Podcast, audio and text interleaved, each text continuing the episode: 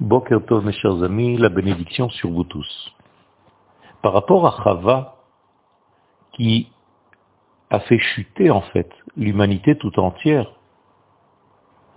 Adam Arishon, dans la faute de l'arbre de la connaissance du bien et du mal, eh bien, Sarah vient et va réparer cette faute. À tel point qu'on demande à Abraham Avinu, Asher tomar shema bekola. Tout ce que Sarah te dira, tu devras écouter sa voix profonde. Pourquoi? Apparemment, Sarah, notre maman, c'est la réparation de Chava. Et Akadosh Baruch demande à Abraham d'écouter cette voix de Sarah, qui apparemment voit des choses qu'Abraham ne voit pas encore. Le sujet en question est celui d'Ishmaël et de sa maman Hagar. Akadosh Baruch dit à Abraham, Garesh ha'ama hazot ve'et bna. Tu dois renvoyer cette servante et son fils. Abraham a du mal à recevoir cet ordre-là, car en lui le tri n'a pas encore été fait suffisamment. Il doit apprendre à faire le tri entre l'élément qui va être la continuité du programme divin et celui qui ne l'est pas. C'est en réalité la même faute dans laquelle sont tombés Adam et Ève qui n'ont pas fait suffisamment de tri dans cette demande divine entre le bien et le mal, à tel point que ces deux notions se sont mélangées. Et il est difficile à présent de savoir où se trouve le bien et où se trouve le mal.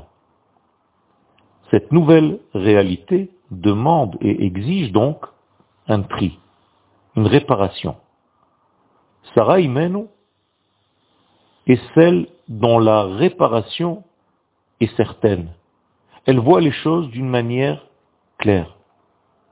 Et donc, elle est la première qui commence à réparer la faute de Chava. Et Abraham doit l'écouter.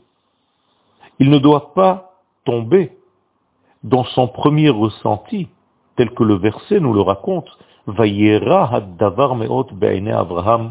la chose était difficile et même contrariante aux yeux d'Abraham concernant le fils qu'il devait renvoyer de chez lui.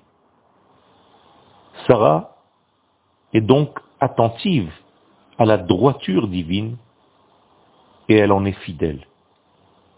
Il y a un verset d'ailleurs qui renforce ce que nous disons et qui prouve que le véritable tikkun commence à être réalisé et avec une certaine réussite par Sarah.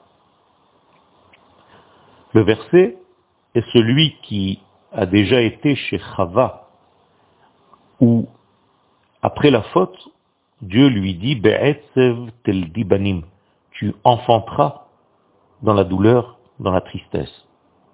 Eh bien, chez Sarah, il y a une transformation, quelque chose d'autre qui se met en place. Et le verset nous dit, Acharei beloti haitali edna. Après avoir été affaibli, je commence à retrouver une jeunesse. Et j'ai quelque chose qui est en rapport avec le Eden. Autrement dit, avec des mots simples, ce qui était pour Chava une difficulté, une tristesse, pour engendrer, commence à être réparé et les signes prometteurs montrent que l'accouchement de Sarah est synonyme de simcha, de joie et de bonheur. Une bonne journée à tous.